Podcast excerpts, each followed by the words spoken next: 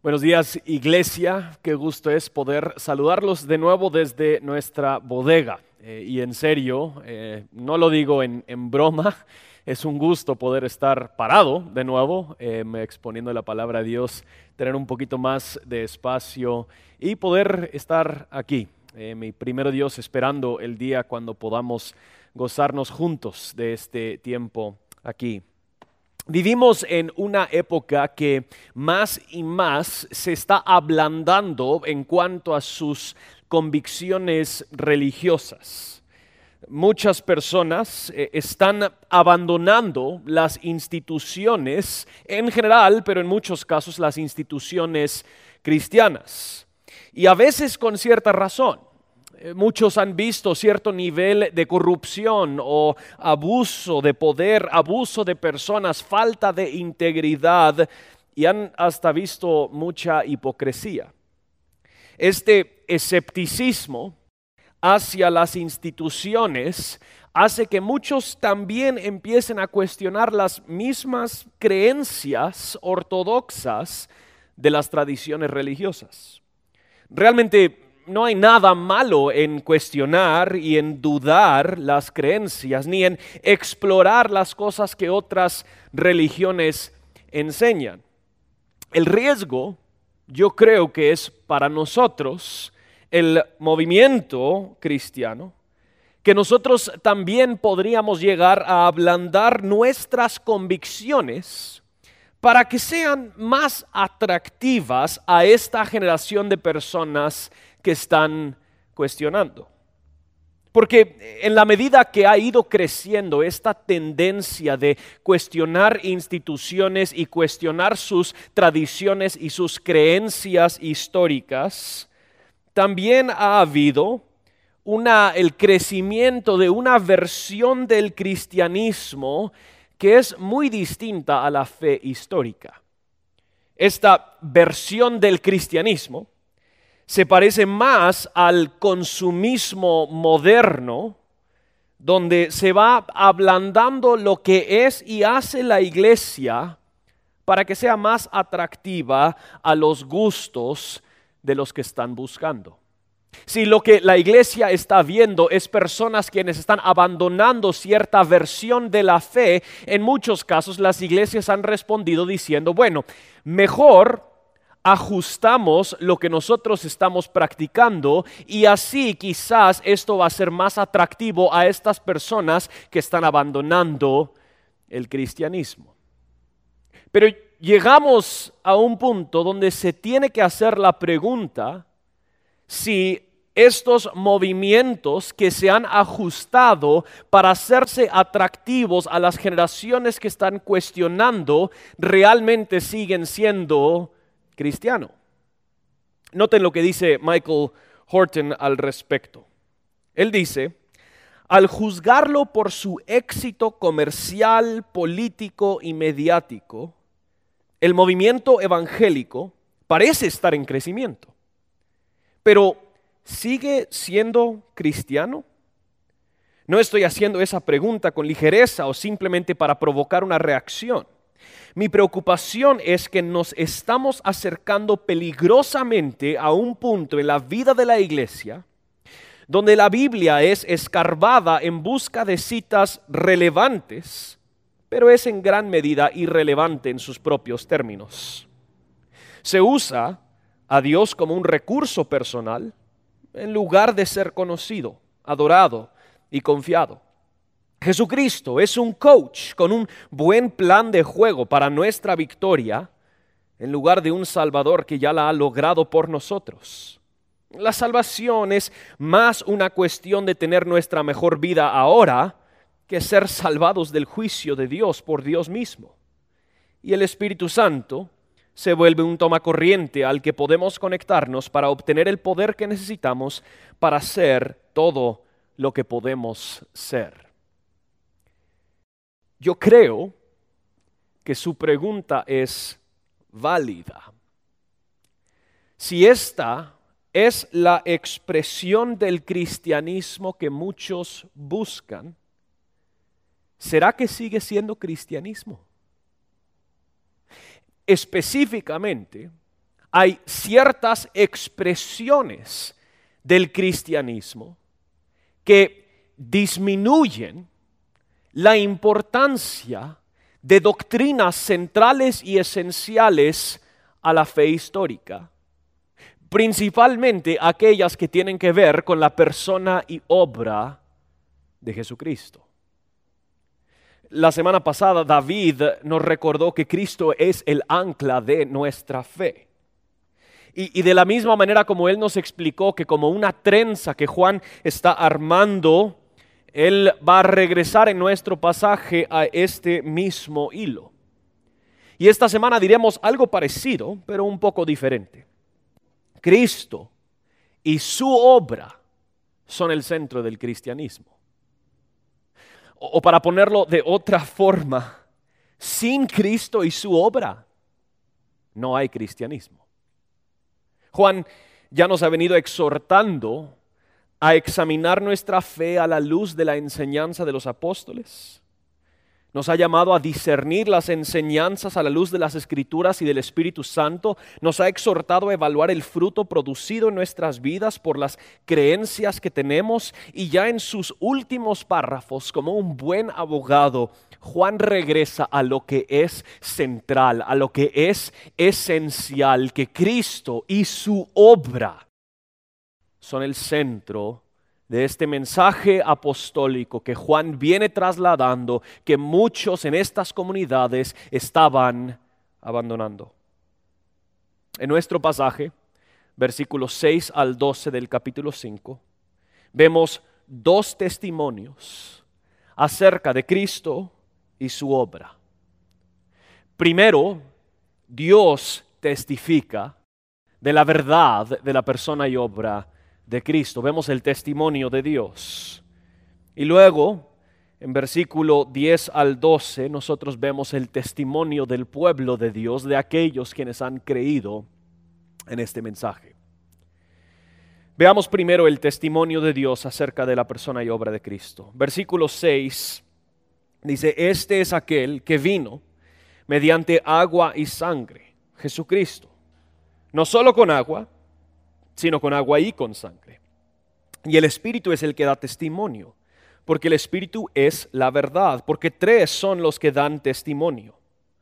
En el cielo, el Padre, el Verbo y el Espíritu Santo, y estos tres son uno, y tres son los que dan testimonio en la tierra, el Espíritu, el agua y la sangre, y los tres concuerdan. Si recibimos el testimonio de los hombres, mayor es el testimonio de Dios, porque este es el testimonio de Dios, que Él ha dado testimonio acerca de su Hijo.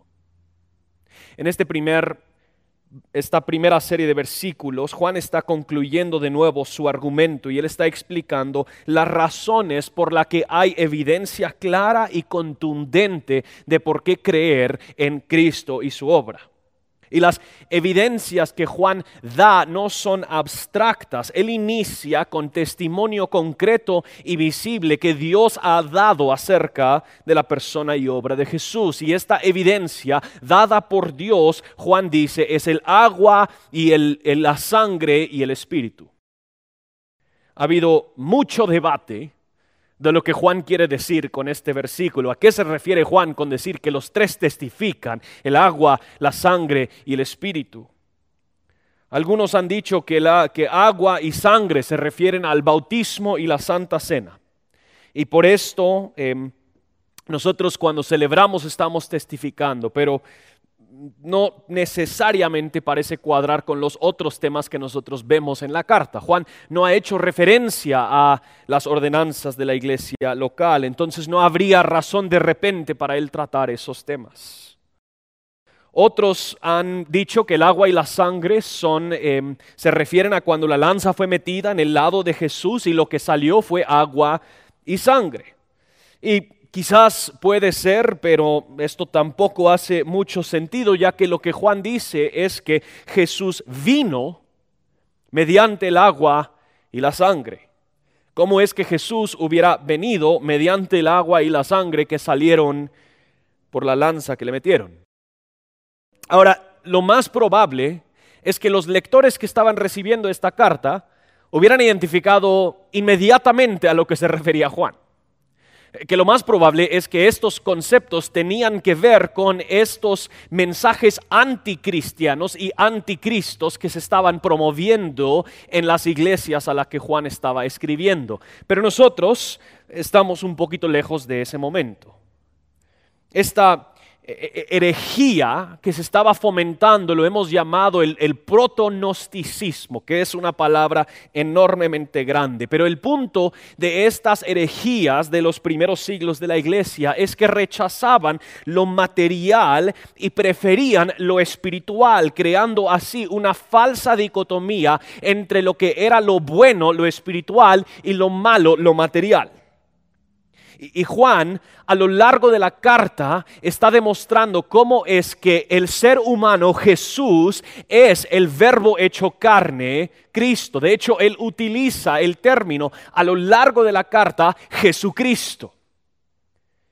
Y él ahora llega a utilizar dos elementos materiales y el espíritu para demostrar lo que, se testifica acerca de la persona y obra de Cristo. El agua y la sangre es sumamente material y el espíritu. Noten lo que dice Luciano Jaramillo al respecto. El apóstol podría estar contradiciendo directamente esta herejía usando los términos agua y sangre como símbolos del ministerio terrenal del verbo encarnado, el Dios humanado del cual, Juan habla en toda la carta. Así, se estaría aludiendo al bautismo de Jesús, que fue en agua, y al derramamiento de su sangre al morir en la cruz como eventos que confirman el verdadero carácter mesiánico de Jesucristo. Esta es la explicación que por lo menos a su servidor hace más sentido de estos conceptos. Porque de hecho en el momento del bautismo de Jesús es uno de los momentos donde nosotros vemos Dios testificar acerca de la identidad de Jesús y es un momento trinitario tan claramente. El Hijo está en el agua siendo bautizado, el Padre declarando desde los cielos que es su Hijo amado y el Espíritu Santo descendiendo sobre él como paloma. Su bautismo era un momento clave en la testificación de Dios acerca de la identidad mesiánica de Cristo. Dios en carne, enviado por el Padre para pagar los pecados del mundo y en ese momento del bautismo se está firmando por el Padre, dando testimonio de su identidad. Que ese es el punto de Juan, que Dios ha testificado acerca de la identidad de Cristo y su obra y lo ha testificado mediante el Espíritu, el agua y la sangre. En la cruz, también nosotros vemos este mismo testimonio. Porque de, nuevo Juan dice que es el agua y la sangre que testifican. Esto es importante. Juan está reconociendo que la cruz es una de las evidencias claras y contundentes de que Jesús es el Hijo de Dios y Él es digno de nuestra fe y solo en Él hay vida mediante el derramamiento de sangre. Pero seamos sinceros, vivimos en un mundo que ahora ve la cruz de Cristo y aún el derramamiento de sangre como algo arcaico, bárbaro y salvaje. Muchos, de nuevo, quieren remover del cristianismo estos elementos poco civilizados. Para muchas personas, un cristianismo sin cruz es más sofisticado. De la misma manera en la que un cristianismo sin Cristo es más sofisticado. Algunos dicen es mejor y más fácil admitir y entender que Jesús era un buen maestro con una buena ética y así todos pueden aceptar las enseñanzas del cristianismo. Cuando metemos esta idea de la sangre y de la cruz, de repente se, se vuelve poco civilizado el cristianismo. Nadie es atraído a un cristianismo que tiene elementos tan violentos. En ese momento, de repente empezamos a decir que un buen maestro, eso es más tolerable que el rey soberano, Dios en carne que gobierna todas las cosas y demanda tu más alta lealtad y Él ha llegado a entregar su vida por la expiación de los pecados. Es más fácil decir que murió por malos entendidos políticos, que Él era un revolucionario en un mal momento de la historia. Eso es más fácil aceptar. Pero el momento que empezamos a decir que Él murió como el cordero inmolado enviado para propiciar la ira de Dios en contra de nuestros pecados, de repente eso ya se vuelve tolerable.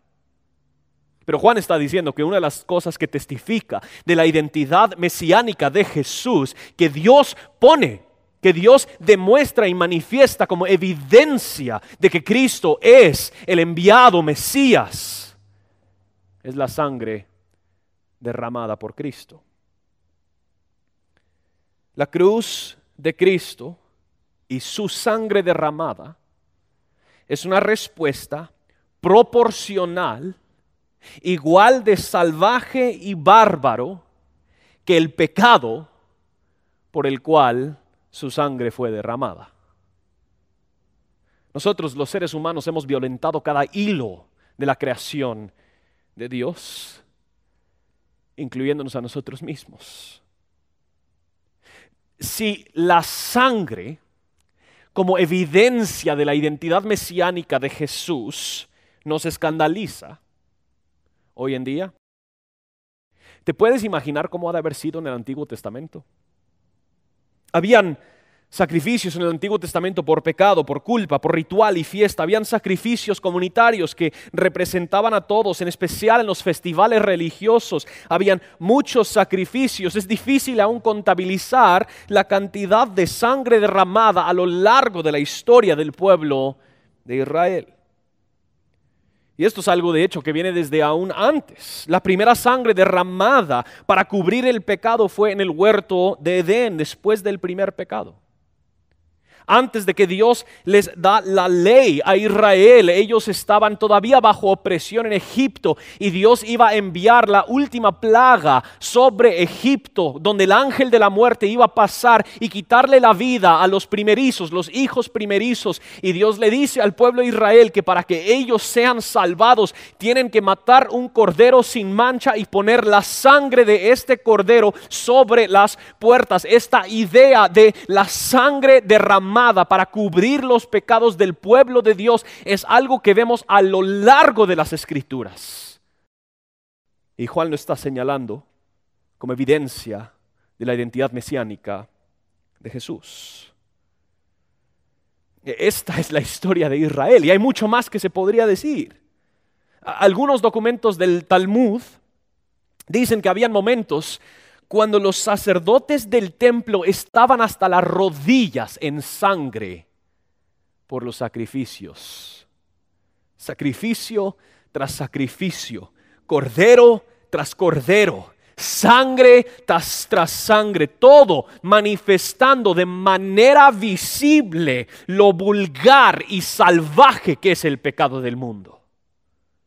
Un recordatorio de que la sangre que fue derramada a lo largo del Antiguo Testamento debió haber sido la nuestra, pero en su lugar el derramamiento de sangre. Y Juan está diciendo lo que testifica de la identidad mesiánica de Jesús es el agua y la sangre. Hasta que por fin llega el autor de Hebreos y dice que llegó un sacrificio para así acabar con todos los sacrificios. Se derramó la sangre de Jesús una vez para siempre. Hay afirmaciones en el resto del Nuevo Testamento que nos dicen, como Efesios 1.7, en Él tenemos redención mediante su sangre. Y esta sangre derramada de Jesús por nosotros testifica junto con su bautismo y el Espíritu de que Él es el Hijo de Dios en carne que vino para dar su vida en rescate por muchos. Yo no sé ustedes, pero me recuerda de aquel himno. Hay una fuente sin igual de sangre de Manuel, en donde lava cada cual las manchas que hay en él. Eterna fuente carmesí, raudal de puro amor, se lavará por siempre en ti, el pueblo del Señor. No, mis hermanos, cristianismo sin sangre ya no es cristianismo. Cristianismo sin cruz ya no es cristianismo. Juan está señalando estos aspectos sumamente materiales de la vida y la obra de Jesús para demostrar de su identidad mesiánica. Quiéralo o no, en el mero centro del cristianismo encontramos la sangre derramada del verbo hecho carne. Juan sigue afirmando esto en versículo 7. Ahora, este versículo es un versículo sumamente debatido, que por unos breves momentos quiero explicarles lo que está sucediendo. Básicamente, en versículo 7 se supone que donde Juan dice que los tres testifican y luego dice en el cielo. El Padre, el, el, Verbo y el Espíritu Santo, y estos tres son uno, y tres son los que dan testimonio en la tierra. En algunas de sus Biblias, quizás ese, esa parte del versículo no aparece, en otras de sus Biblias va a haber una nota de pie que dice que esto no se encuentra en los manuscritos originales. Lo más probable es que estas palabras acerca de la Trinidad, del Padre, el Verbo y el Espíritu, y estos tres son uno y tres son los que dan testimonio en la tierra, lo más probable es que estas palabras no fueron palabras originales de Juan en esta carta. Más bien fueron palabras tal vez añadidas para intentar suavizar un poco o interpretar lo que Juan estaba diciendo, por lo mismo que es un poquito confuso. Al hacerlo, quizás algún escriba añadió esa parte del Padre, del Verbo y el Espíritu y aún quizás estuvo simplemente al margen al principio y algún otro escriba pensó que era algo incluido, no sabemos cómo fue la transmisión pero en su momento sobreentendieron que al Juan usar este concepto de que los tres dan testimonio, estos escribas interpretaron a Juan asumiendo que él se refería a la Trinidad y no al Espíritu, el agua y la sangre. Ahora, en el pasaje, por supuesto, hay un elemento trinitario. El Padre está testificando de su Hijo, el Espíritu está testificando también del Hijo. Y lo más probable es que por esta razón alguien escribió, añadió este aspecto. Sin embargo, eso Juan no creo que lo escribió de esa manera y deberíamos entonces quizás apartarnos un poquito de esas palabras en versículo 7 como parte de las escrituras inspiradas por Dios. Ahora, muchos defienden este versículo tal y como está redactado porque dicen que la exclusión de este versículo es terrible porque de este versículo depende la Trinidad, la idea de la Trinidad. Pero esto también es falso. Noten lo que dice Luciano Jaramillo. Él dice, la doctrina trinitaria sostenida por los cristianos no se fundamenta en una sola frase, sino en la enseñanza consistente de toda la Biblia. La doctrina de la Trinidad en ese sentido no es algo que tenemos que creer porque se escribió en un cierto versículo, más bien es una verdad que nosotros vemos en todas las páginas de las Escrituras. Lo más probable entonces, lo más lógico es que el versículo 7 simplemente dice, porque tres son los que dan testimonio. Y de ahí sigue a versículo 8, donde él explica que los tres son el Espíritu, el agua y la sangre. Juan concluye esta sección en versículo 9 diciendo, si recibimos el testimonio de los hombres, mayor es el testimonio de Dios, porque este es el testimonio de Dios, que Él ha dado testimonio acerca de su Hijo. Muy sencillamente, Juan está diciendo, deberíamos creer en la persona y obra de Cristo, porque Dios lo ha declarado, porque Dios lo ha proclamado. Juan está diciendo esto, esto no es un asunto de interpretaciones, esto no es un, asunto de ideas subjetivas, más bien lo que yo les estoy trasladando, iglesias, es lo que Dios mismo ha dicho acerca de el Hijo, acerca de la identidad de Jesucristo. Y si vamos a creer a hombres en las cosas que ellos dicen, cuánto más deberíamos creer lo que, lo que declara Dios al respecto. Juan no quiere que ellos crean este mensaje porque Él se los está diciendo. Él quiere que ellos crean este mensaje porque Dios lo dijo. Esto no es un juego de teléfono descompuesto. No sé si ustedes han tenido que comunicar algo con alguien, pero no se podrían contactar con ellos, entonces piden a un tercero, mira, vos me harías el favor de ir y platicar con tal persona, pero luego lo que ellos comunican es completamente diferente a lo que querías decir y se termina causando un gran relajo. Eso no es lo que está sucediendo aquí. al contrario, Juan está diciendo, esto es clara y contundentemente lo que Dios ha dicho acerca de su Hijo. Y, Juan lo sabe, porque si recuerdan el versículo, en los primeros versículos del libro, Juan dice que ellos están testificando lo que han visto, escuchado y tocado. Juan es testigo del testimonio de Dios. El argumento de Juan es muy sencillo. Crean en Jesucristo porque esto es lo que Dios mismo ha testificado. Y si me permiten por un momento, esto es una marca de un predicador fiel. Un predicador fiel dice lo que Dios dijo y ya. Un predicador fiel no se preocupa por añadir sus ideas, un predicador fiel no se preocupa por agregar las cosas que podría pensar al respecto, más bien lo que está trasladando es lo que dijo Dios. Su preocupación principal es comunicarle al pueblo de Dios la palabra de Dios y ya. Esto no se trata de Juan, Juan no está buscando protagonismo con esta plataforma, él está intentando, él está comunicando la verdad que Dios mismo ha revelado que Cristo y su obra son el centro del cristianismo. Pero de ahí Juan pasa a un segundo testimonio. El segundo testimonio es un testimonio interno en los que han creído en este mensaje. Dios testifica que Cristo y su obra son el centro del cristianismo. Pero luego el pueblo de Dios, al confesar fe en la persona y obra de Jesucristo, testifican también que Cristo y su obra son el centro del cristianismo. Noten versículo 10 al 12. El que cree en el Hijo de Dios tiene el testimonio en sí mismo. El que no cree a Dios ha hecho a Dios mentiroso, porque no ha creído en el testimonio que Dios ha dado respecto a su Hijo. Y el testimonio es este que Dios nos ha dado vida eterna y esta vida está en su Hijo. El que tiene al Hijo tiene la vida.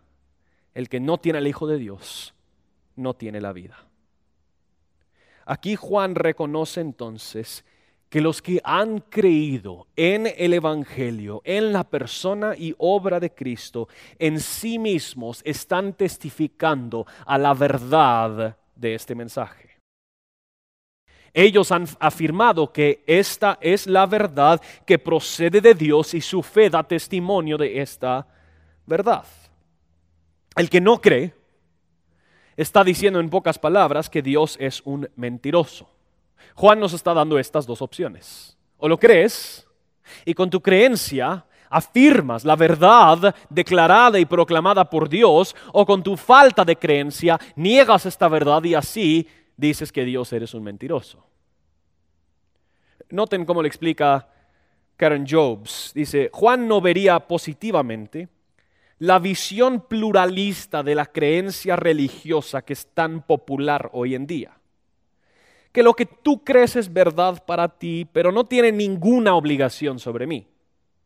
Precisamente porque el testimonio apostólico de Jesús es el testimonio de Dios, escucharlo y no creerlo implica hacerle a Dios mentiroso. O sea, Juan no está diciendo, ya créanlo o no, no me importa. Al contrario, Juan está diciendo que al negarlo, tú estás haciendo una declaración acerca del carácter de Dios, de que Dios es engañoso, de que Dios es un mentiroso. Hoy en día nos incomodamos con declaraciones tan absolutas. Nuestra generación por muchas razones es escéptica a la proclamación de una verdad tan absoluta. Sin embargo, esto siempre ha sido el mensaje del cristianismo. Cristo es el centro del cristianismo. Removerlo o negarlo es negar lo que es absolutamente cierto, ya que ha sido testificado no por hombres, sino por Dios mismo. Y al creerlo, nosotros también testificamos a la verdad de ese mensaje. Esta es la segunda vez en la carta, si recuerdan, que Juan hace referencia a hacerle a Dios un mentiroso. Y es interesante comparar los dos momentos en la carta cuando él lo ha hecho. Hay dos cosas, según Juan, que si las niegas, haces que Dios sea un mentiroso. La primera vez, vez fue en el primer capítulo. En versículo 10, Juan dice, si decimos que no hemos pecado, lo hacemos a él mentiroso. La segunda es en nuestro pasaje aquí. Que negar tu pecaminosidad hace que Dios sea un mentiroso. Y al mismo tiempo, negar la verdad declarada acerca de Jesucristo es también hacerle un mentiroso a Dios. Juan ha decidido retomar esta idea de hacerle a Dios un mentiroso. ¿Por qué? Pues no sé exactamente, no sabemos exactamente la intención de Juan, pero estos dos conceptos obviamente van ligados. El testimonio de la persona y obra de Jesús es necesario porque el hombre ha pecado. Negar uno es negar el otro. Ambas verdades, tanto la pecaminosidad de la humanidad como el sacrificio, la persona y obra de Cristo para expiar por estos pecados, ambas verdades son esenciales para la fe cristiana. Negar una de las dos cambia por completo el mensaje del cristianismo. De hecho, el testimonio de Dios acerca de Jesús es precisamente que Él vino para quitar los pecados. Juan lo ha dicho. Noten lo que dice el mismo Juan en, capítulo 3, versículo 5. Ustedes saben que Cristo se manifestó a fin de, de quitar los pecados y en él no hay pecado. Estos anticristos que se estaban promoviendo en los círculos de las iglesias, estaban jugando por completo con las verdades fundamentales de la fe cristiana. Por un lado, niegan que hay pecado en ellos. Y si no hay pecado en ellos, se les hace más fácil negar el testimonio acerca de Jesús. Al mismo tiempo, si niegan el testimonio acerca de Jesús, se les hace más fácil negar que hay pecado en ellos. No hay cristianismo sin Cristo y su obra, pero no hay razón de que haya un Cristo crucificado sobre la cruz si no es por el pecado del hombre. Y cuando ya lo vemos así, quizás parte de la razón de por qué muchos prefieren un cristianismo sin Cristo y un cristianismo sin cruz es porque tanto Cristo como su cruz implican nuestra culpa, implican nuestro pecado. Y negar uno de los dos nos permite seguir viviendo tranquilamente sin tener que enfrentarnos con la realidad que hay en nuestro corazón. Si Cristo tuvo que morir por mí, eso significa que yo soy culpable. Que sin Él estoy en el camino a la muerte. Vivimos de nuevo en, una época que quiere rechazar por completo la idea de una autoridad moral absoluta. Quieren despojarse de las limitantes morales de la vida. Ahora, lo complejo es que en, muchos casos estos mismos movimientos terminan creando sus propias morales y, y leyes, y si no accedes eres un intolerante. Pero vivimos en una época donde muchos quieren tomar de todas estas diferentes religiones las mejores prácticas y así crear para sí mismos un buffet de religiones. Si, en serio no hay pecado y si en serio Cristo y su obra no son como Dios lo declaró, entonces Dios es un mentiroso y todo eso hace sentido. Pero si realmente hay en ti y en mí una ruptura moral un quebrantamiento, primero nuestra relación con nuestro Creador, que resulta en conductas y pensamientos y motivos quebrantados, pecaminosos, inmorales, impuros. Si eso es cierto, ¿qué solución habrá si no es Cristo y su cruz? Me encanta cómo lo explica John Stott. Él dice, ¿estabas ahí cuando crucificaron a mi Señor? Pregunta el viejo himno espiritual. Y debemos responder, sí, estuvimos ahí. No solo como espectadores, sino como participantes. Participantes culpables, conspirando, maquinando, traicionando, negociando y entregándolo a Jesús para ser crucificado. Podemos tratar de lavarnos las manos de la responsabilidad como Pilato, pero nuestro intento será tan inútil como el suyo, porque hay sangre en nuestras manos. Antes de que podamos comenzar a ver la cruz como algo hecho para nosotros, que nos lleva a la fe y la adoración, tenemos que verla como algo hecho por nosotros que nos lleva al arrepentimiento. Afirmar entonces que Cristo y su obra son el centro del cristianismo, que el agua y la sangre testifica de Cristo y su obra, es reconocer que fue por mí que Él murió.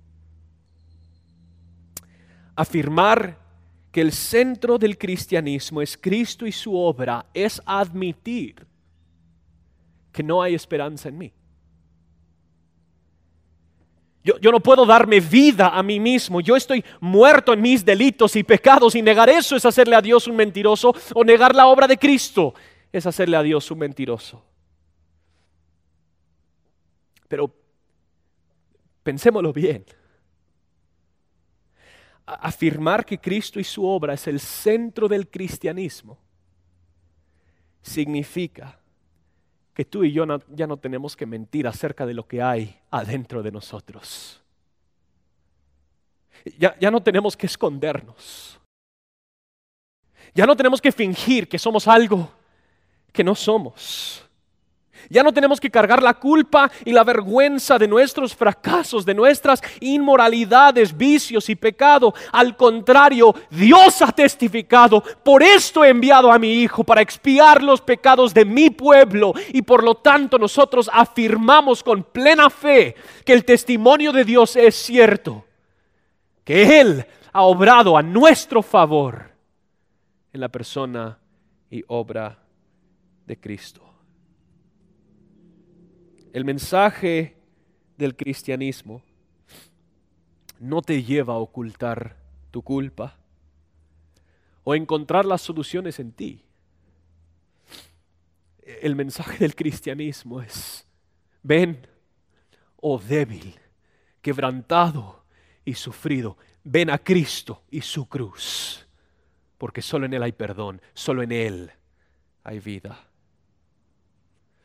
El mensaje del cristianismo es, hay una fuente sin igual de sangre de Manuel, en donde lava cada cual las manchas que hay en él. Y esto es lo que hace tan precioso estos últimos versículos. Noten versículo 11 y 12. Y el testimonio es este, que Dios nos ha dado vida eterna y esta vida está en su Hijo. El que tiene al Hijo tiene la vida y el que no tiene al Hijo de Dios no tiene la vida. Reconocer y confesar fe en Jesús es afirmar el testimonio de Dios y así recibir la vida eterna dada por el Padre única y exclusivamente en Cristo. O sea que esta idea que estaba afectando las iglesias a las que Juan está escribiendo no era un asunto meramente intelectual. ¿Qué tú y yo creemos acerca de Jesús no es simplemente una afirmación histórica. Más bien, según Juan, lo que creemos acerca del Hijo de Dios es un asunto de vida o muerte. Si afirmas y crees en el testimonio de Dios acerca de Jesús, entonces esto resulta en vida eterna. Si niegas el mensaje de la persona y obra de Cristo testificado por Dios, entonces no tienes vida. Que esto significa, mis hermanos, y lo hemos dicho antes en, Reforma, que al día que todo el tiempo en, en esta tierra tal y la como conocemos termina y nos encontramos cara a cara con Dios, solo habrán dos grupos. Esos dos grupos no van a ser los que se portaron bien y los que se portaron mal. Esos dos grupos no van a ser los, los que se congregaron en la iglesia y los que faltaron. Esos dos grupos no son los que bebieron, no bebieron, los que se tatuaron, no se tatuaron, los que hablaron de ciertas cuestiones políticas y los que no hablaron de ciertas cuestiones políticas. No, no, los, los dos grupos son los que han creído en el Hijo y los que han rechazado al Hijo. Y me encanta lo que dice Juan en versículo 12. El que tiene al Hijo tiene la vida. Él no dice, el que tiene el Hijo tendrá la vida. Esto es una afirmación presente. Esta vida no es algo que obtendremos en el futuro. La vida que obtenemos en Cristo es una realidad presente. Al tener al Hijo, tenemos vida. ¿Por qué? Porque para esto fuimos diseñados.